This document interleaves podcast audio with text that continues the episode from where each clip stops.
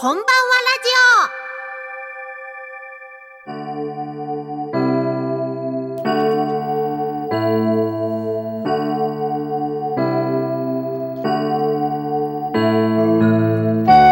オ。皆さんこんばんは。忍笛神楽笛奏者のことちゃんです。毎月第1月曜日のこの時間は笛ことちゃんのこんばんはラジオをお届けしています。私がことちゃんですよ皆さん。よろしくお願いいたします。えー、少し自己紹介をさせていただきますと、えー、広島市出身なんですけれども、えー、父親の影響で5歳から神楽笛を吹いておりましてそして19歳からですね忍笛をやっております、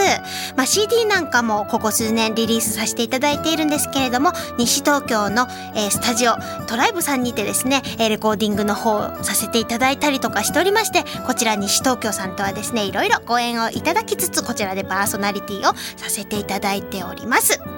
さてさて今日の笛ことちゃんのこんばんはラジオラインナップなんですけれども、えー、人気のことねのお悩み相談室。今日もねたくさん素敵なお悩みが素敵っていうのもなんかあれですけどもお悩みが届いておりますよ。そして今回はまたゲストコーナーお休みしましてことちゃんの旅日記第2弾ですね。実はまたこの6月にですね中国の方へ遊びに行ってまいりましたのでその時のまたとっても面白かったいろんな話をお届けしたいと思います。今日もどうぞよろしくお願いします。この番組は屋根で守り床で支える防水材床材のパイオニア田島ルーフィングの提供でお送りします。日々の練習楽器のケア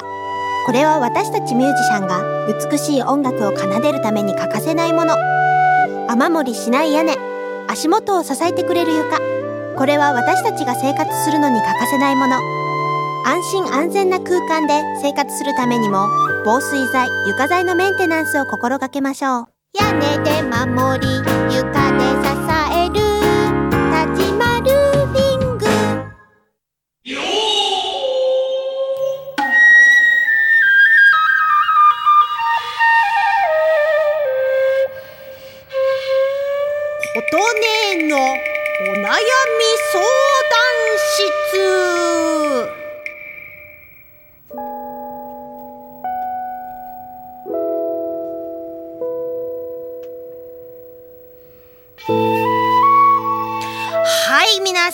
やってまいりました。このコーナーもうね毎回いろんなお悩みをいただいておりますけれども前回6月の放送の時にですねラジオネーム手羽先餃子さんの、えー、質問が大変たくさんありまして途中で終わっていたのでその続きをちょっと紹介しながら始めてまいりたいと思います。えー、っとえー、っと琴音の好きな食べ物は何ですか？これ悩みなんですかね？よくわかんないんですけど。はい。私の好きな食べ物はコロッケです。もうノーマルの本当にどこでも売ってあるあのコロッケですね。あの特にここのが好きとかっていうよりもとにかくコロッケが好きという感じです。はい。差し入れお待ちしております。さて、えー、続いて、えっ、ー、と、もう一個あるんですね。えっ、ー、と、イライラした時の対処方法はありますかって来てますね。こう、イライラする人ってね、結構いますからね、多分ね。私なりにちょっと考えてみましょう。えっ、と、ちなみにコットちゃんはですね、あんまりそこまでイライラはしないんですけれども、まあ、あのー、やっぱり何だったんだろうあれはって思うようなことっていうのは日常茶飯事ねやっぱ起きるんですけれどもまあそういう時はですねそういう時はというか毎日なんですけれども私日記を書いてるんですよ。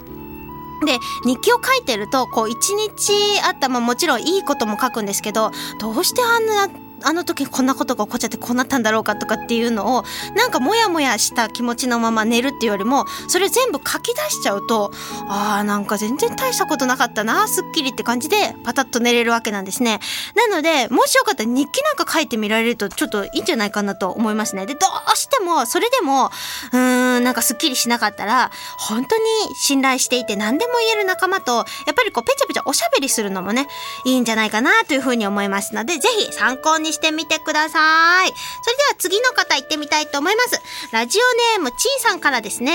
えー、以前子供と一緒に忍笛の練習を始めましたが、子供は部活で忍笛を吹き始めてあっという間に上達し、今は部活の部長になり頑張っています。おすごい。えー、母も頑張らないと、と思い、5年ぶりに忍笛を始めました素晴らしい、えー、始めたのはいいのですがマンションなので大きな高い音を出すことができず皆さんはどういうところで練習しているんですか？これはですね結構ね笛吹いたりとか、まあ、楽器やってる人全般ですね。みんなやっぱ悩むところなんですけれども、ま、私がよく聞く話だとあの風呂場で練習する人あの一番密閉されててわりかし奥まったところにあることが多いので、まあ、お風呂でその戸を閉めてやるっていう話はまあ聞きますけれどもあとまあそうですね家で普通に吹いちゃうと大きすぎたりするので今暖房地とかって言ってねあのお部屋の中に置ける小さな小さなあの防音室みたいなのが何万円か出せばあったりもしますしそれかもどこか近くにスタジオだとかカラオケハウスがあればもうそこへ行っちゃって練習するだとかちょっと田舎なんかだとねちょっと河原とかに行って練習っていうのもあるんですけれどもまあそんなところですかね。ぜひぜひ参考にされてそして5年ぶりに始めた忍笛をぜひ頑張っていただきたいと思います。それでは次の方ですね、えー、ラジオネームまりもさんからですね。えー、私47歳になりますが今更結婚してもよかったなぁと思ってしまっております。私、中学の時からなぜか結婚しない。絶対に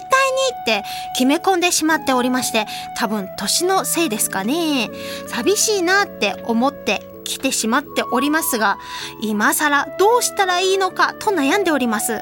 ことさん、素敵な出会いってどんな感じでどうすればできるんでしょうかあはははははこれでも真剣なんです。ということでいただいております。確かにこのなんか真剣な感じ伝わってきましたよ、十分に。ありがとうございます。やっぱりね、今そういう風に思ったということは、今がこの方のきっと結婚をすべき時期なんじゃないかなと思うんですね。やっぱり何でもそうなんですけど、自分の心が動いて、こうしようと思わないと物事って動かないじゃないですか。で、さらに、この地球上ではやはり思ってるだけではなかなかうまくいかないことの方が多いと私は思うんですね。で、やっぱり思った瞬間、じゃあ何しをしようってまず考えますよね。で考えたらやっぱり行動しなきゃいけないんですよね。で今この方はどうも今寂しくってそして今素敵な出会いが欲しいしっていうことでどうしたらいいんだろうというふうに一生懸命考えてらっしゃいますのでその次にはやっぱりですね何をしたらいいんだろうということでやっぱり出会いがある場に行くですとかあとあこれしといた方がいいっていうのは絶対にですね自分の好みのタイプとかそういうものをあの紙などにですね書いて全てあげげといた方がいいですよ。で宇宙っていうのはいつもいつも私たちのことをですねこう見守ってくれてるというふうに私は思ってるんですけれどもで思ったことをこうすごく強く思ったりビジョンをしっかり描くとパーンってすぐ叶えてくれるんですね。私の場合かなりそういう感じで来てるんですけれども中途半端に思ったことは必ず中途半端に叶いますね。そしてすごくクリアなビジョンで思ってバーンってなんかこうなんていうんですかね綺麗にスパーンってそこにこう思いがいけた時っていうのは割ともうすぐにスコーンってそのものが自分の目の前にやってくるんですよ。なのでこうどういうことが自分にとって一番大切にしてることなのかなっていうのを思った上でそれを一緒に叶えられそうな相手ですとかそういうものをですね具体的に、えー、思いそしてそういう人がいそうな場場所にどんどん出かけてみるですとかまたお友達に言っとくのもいいですね。はい。そういう風な形で、ぜひぜひ、えー、行動をしていっていただけたらと思います。応援してますよ。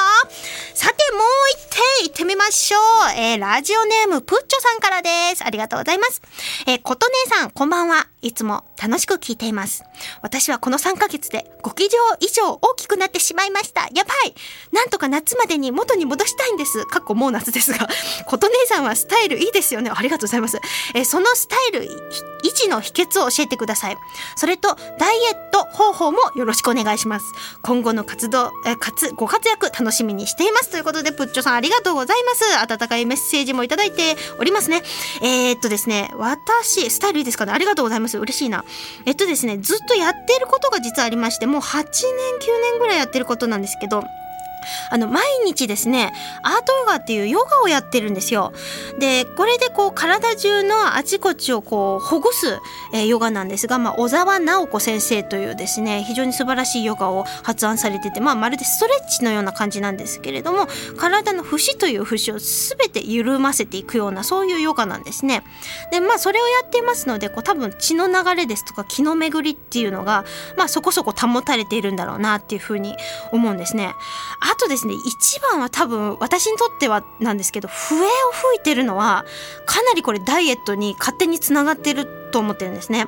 でやっぱり深く息を吸ってそしてまたそれを深く吐き出していくっていうのを常日頃からやってやっぱり体の運用だとか自分のその骨の状態だとかあとまあ細かな筋肉の状態だとかっていうのも割とそういうものもちゃんと感じながら吹いてるんですね。そうするとあのー、でしょうね自分の体にまず興味も持ちますしあのー、いい循環が生まれてるんじゃないかなというふうにあの自分では思っております。それあとねもう一個は自分の理想の体型それを常にこうイメージしといてもうなんかそこに自分をもう当てはめた頭でいるっていうことにしてます 自分は。なので少々食べ過ぎたりしてもほとんど太ることがないですしあのー、やっぱイメージの力でっていうのも結構大きいのかなというふうに思っておりますので、まあ、ダイエット方法にこれがなるのかといったらかなり微妙かもしれませんけれども ぜひぜひですねあのお手本にしたい人とかお手本にしたい自分のビジョンをはっきりしてそこに向かわれたらいいんじゃないかなと思います。プチョさん頑張ってください、えー、今日の、えー、コットちゃんの、えーえ、ふえこ、えー、ももちゃんと言ってた。ことでのお悩み相談室は以上でおしまいです。えー、それではですね、ここで今日の曲を紹介したいと思います。えー、私の2枚目のアルバム歌いの中から今の季節にぴったりですね、浜辺の歌お聴きください。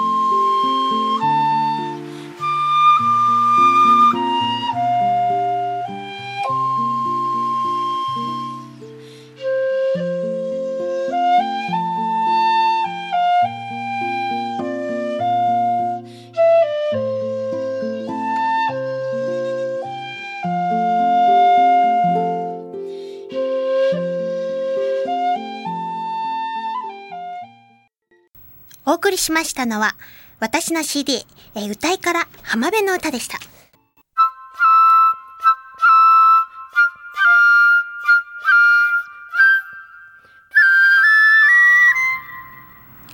ことちゃんの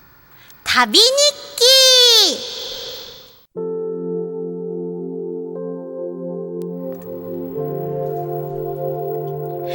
はい、今回旅日記第2回目ということでお届けしてまいりたいと思います。前回の旅日記、えー、私が一人でですね、中国の雲南省へ行ってきた時の話をしても話しきれないぐらいのお話がまあ実はあったわけなんですけれども、また、えー、半年後になるんですけれども、えー、6月の中旬ですね、中国の広州へ今度は初めて、えー、また一人で行ってまいりました。で、まあ今回はあの一人で行ったと言いましても、日本にですね、もう4年ぐらいかな、住んでいたですね、えー、中国人のお友達で、リュウベイちゃんというとても可愛い女の子がいるんですけれども、彼女が結婚のために中国に帰国したんですね。それでまあ実は旦那さんも中国人なんですが、日本に同じ時期住んでいた方で、まあ二人でその中国の方に戻られたということでですね、ぜひぜひその旦那さんの実家の方へ、あの、ことちゃん遊びに来てよ、ハネムーン行く前に来てよっていうことを、えー、言ってくださっておりましたので、行ってまいりました。で、まあ、広州と言われてもピンとこない方もいらっしゃるかもしれないんですが、まあ、広い州と書いて広州ですね。そしてこちらはですね、あの、香港のちょびっと上ら辺なんですね。なので、割と、あの、南の方になりますので、すごい暑いんですよ。で、6月なので、まあ、梅雨の時期なんだろうな、なんて思いながら行ったら、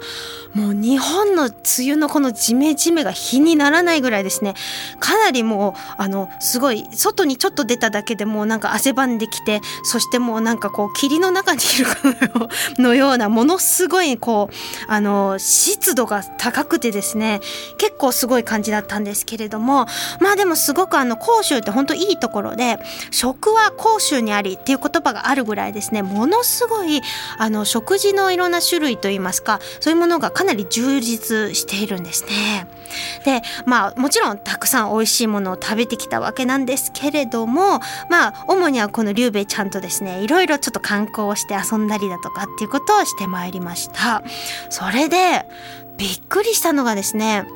あの、私がこの中国に行くっていう瞬間に WeChat という、あの、まあ、私たち日本人がよく使っている LINE ってありますけれども、あの LINE の中国版みたいなものがあるんですね。で、それ中国語で Weixin っていうふうに言うんですけれども、私もその Weixin をもう何年もずっとやっておりまして、そこでこう中国人のお友達といつもやり取りしてるんですね。で、Weixin に、あ今からあの中国行きますっていうことを載せたら、こう中国の友達がバーっと書き込みがあって、どこに行くんだ、どこに行くんだ、シャオチン、あ、シャオチンって言うんですね。私の中国名は。シャオチンどこに行くなみたいな感じでカーッと来まして。それで、まあ、ついて、まあ、甲州に着きましたっていうことで載せたら、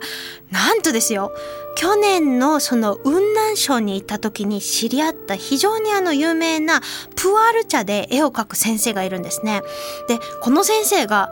たまたま偶然講習に来てると。で、お前は今どこにいるんだっていうことで、そのすごい便利な機能があって、先生がいる場所をですね、私にその、ワイシンでパッと送ってきたんですよ。で、えー、と思ってこう見て、で、じゃあ自分の場所どこなんだろうっていうことで、パッて自分を見たら、もう何百メートル先にいて、本当当にすぐ近くにいたんですよ。で、びっくりしちゃってお互い。じゃあもうせっかくだから、あの、一緒にご飯食べようっていうことになって、で、そこで会ってですね、で、あの、先生が、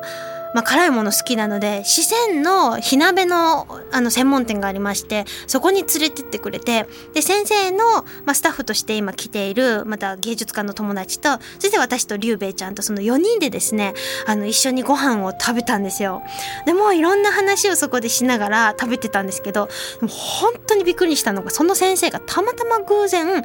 あのテレビ局から頼まれてある番組のプロデュースであの番組とかドラマですねまあ、時代物なんですけどもそれを撮るということで今回甲州に来たらしいんですよ。で数日その町に滞在した後はあの田舎の方に行ってずっとそこで何週間か撮影に入るっていうその前にたまたま同じ時期に甲州について会えたっていうことでびっくりしたんですね。それとあともう一人またその雲南省に行った時にたまたま道を歩いてたらあの話しかけてきた女の子がいてですごい仲良くなっててでその後も、まあ、ちょっとたまにやり取り私たちしてたんですけど彼女がまたすぐそばにいたんですよ。まあ、今回ちょっと会えなかったんですけれども、まあ、中国はあんなに広い国ですけれども、やっぱり、こう、なんて言うんですかね、会える人とこう会えるようになってるんだなっていうので、今回、本当にびっくりして帰ってきた次第なんですね。で、まあ、また先ほどの甲州の話に戻しますと、あの、すごく観光地としても結構面白いところがたくさんあって、あの、有名な教会があったりだとか、本当にあの、なんていうんです、西洋風な教会があったりですとか、あとヨーロッパの、あのー、昔なんか領事館みたいなものがですねバーッとその近辺にあったということでその辺一帯が全部こうヨーロッパ調の建物でできているサミエンっていう場所があるんですね、えー、そちらも行ったんですけれども非常に綺麗な場所で。でそこで何組ものあの結婚式用の写真を撮ってるカップルがいっぱいいたんですね。もちろんプロのカメラマンとか、まあ、ヘアメイクさんとかがついてやってるんですけれども、そう、中国のあの結婚式事情っていうのが、やっぱりちょっと日本と違っていまして、日本でこう、結婚式の前撮りみたいなのでよくするっていうのは皆さんご存知だと思うんですけれども中国のその事前の写真の撮り方っていうのが日本よりもなんかかなり力が入っているような印象があって私の友達も何人かから話を聞いたんですけれどもドレスをですね。みんな何着も着るんですね。なんか45着ぐらい多分着るんだと思うんですけど。でその衣装に合わせたまた場所っていうものが存在してて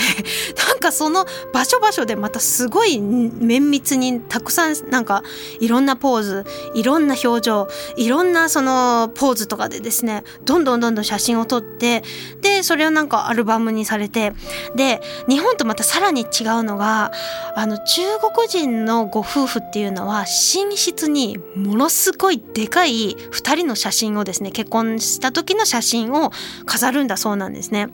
でまあ中国人と結婚した日本人の私の友達もこの習性にかなり最初驚いててあの恥ずかしいからマーマにこれ外してくださいって言ってもいやこれはつけとかなくちゃいけないものなんだって言ってあのつけさせられてて意味わかんないみたいなこと言ってたんですけど、まあ、今中国人の友達が多いのでそういう話を聞くとやっぱりあのまあなんて言うんですかねこう縁起まあ2人がずっと仲良くしているいくために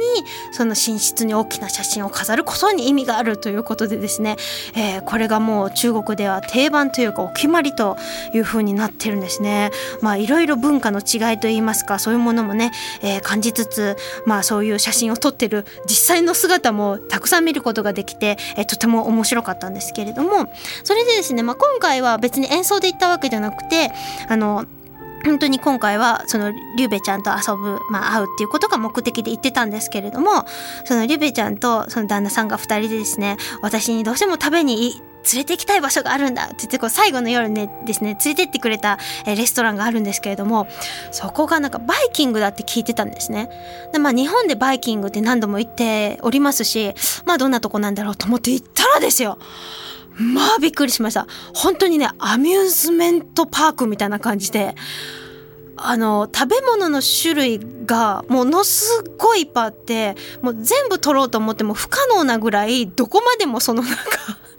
あの、食べ物を取る場所がですね、いろんなブロックに分かれてて、しかもそれぞれが、こう、なんかコンセプトを持ってるっぽくて、いろいろなんかデコレーションとか色とか雰囲気とかも違ってるんですね。もうあるところはすごいなんか家っぽくなってたりとか、あるところは、まあ普通に私たちが想像するような形の、あの、バイキングの様子であったりとか、はたまたこう目の前でどんどんどんどんジュージュージュージュー大きな鉄板で焼きながらもうどんどんどんどん出してくれるだとか、もういろんなものがあって、さらになんか子供たちが遊ぶための、あのー、アスレチック広場みたいなところまであって、どんだけ広いんだっていう風にちょっと想像していただけるかと思うんですけども、本当にとにかく広い。で、そこがもう入りきれないぐらい、まだ外で待ってるぐらい、もういっぱいなんですよ。平日なんですよ、それが。なんだか中国ってねやっぱすごいなっていう風にそのバイキングに行った時も感じたんですけどそれでその大きな大きな施設の一番ど真ん中であの何分かおきにずっと生演奏してくれるんですよ。でそこのあのピアノを弾きながら歌ってた人がすごく上手であなんか素敵だなと英語で歌ってたんですけどすごい上手だってでちょっと話しかけてあの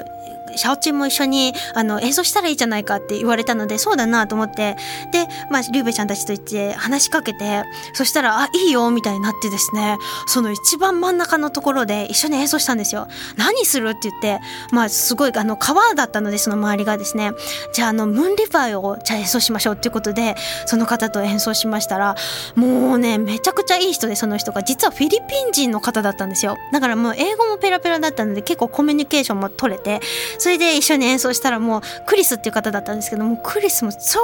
超喜んでくださいましてじゃあもう一曲ちょっとスカボロフェアやろうっていう感じになってクリスが歌いながらそして私が笛を吹いて一緒にセッションしてでも気がつけば周りにはですねたくさん聴いてくれる方々がもうどんどん近づいてきてなんかものすごい写真とかもいっぱい撮られてですねまあなんか中国にいて、まあ、今回こういう形で行ったけれどもまた演奏もできましたし素敵なミュージシャンと一緒に会えて、えー、非常に楽しい時間を過ごしてくることができました。まあ、あっという間に今回も講習の話しておりましたらもう時間が経ってしまって、えー、もう、えー、終わりの時間になってしまっておるんですけれども、えー、以上でことちゃんの旅日記でございました。時を超えて受け継がれる優しいハーモニー。心に残るメロディーは日常生活を豊かに彩ります。強い日差しや雨から私たちを守る屋根。滑ったり転んだりしない安全な床。何気ない毎日を確かに見守る防水剤、床材は安心安全な暮らしを守り支えてくれます。屋根で守り、床で支える。立ちまルーフィング。